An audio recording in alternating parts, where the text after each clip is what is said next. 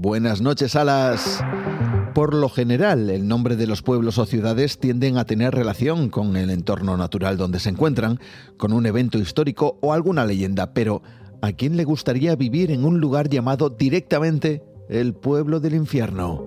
Bueno, pues este lugar, situado en Ohio, en Estados Unidos, no solo tiene un nombre de lo más infernal, Helltown, sino que dicen que es uno de los enclaves con mayor actividad paranormal que existen.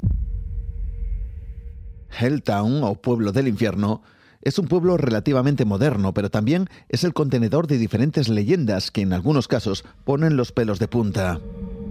Uno de los lugares con más actividad paranormal dicen que es su iglesia, la que inspiró, según cuentan, el nombre del propio pueblo.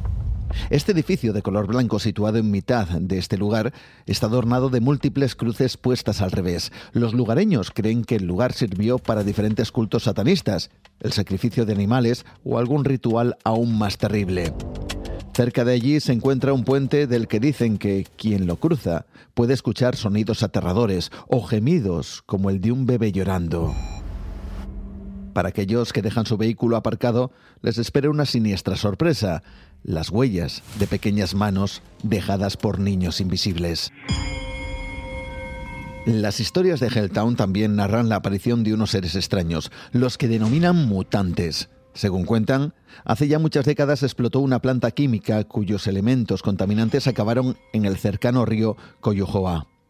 Estos elementos químicos hicieron mutar a los animales, entre ellos la que es bautizada como la pitón de la península, una gigantesca serpiente que dicen deambula por el bosque cercano a Helltown, siempre, por supuesto, en busca de personas a las que atacar.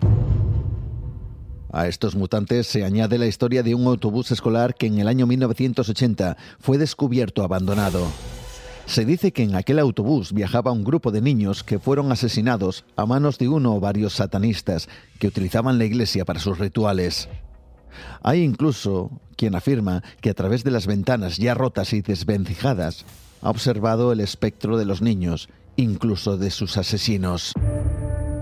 Por si esto no fuera suficiente, tenemos el cementerio de Helltown, que por cierto se llama María de los Dolores, tal cual, en español, donde dicen el rostro del espíritu de sus dos más ilustres inquilinos, un hombre llamado Michael Raleigh y Thomas Cody, se aparecen entre las hileras de las lápidas.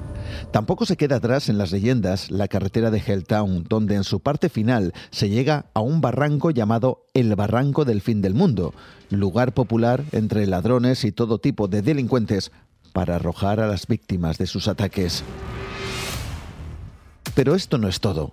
En este pueblo del infierno se habla de la existencia de una cabaña fantasma siempre rodeada por la niebla y que aparecería y desaparecería de entre los bosques de Helltown.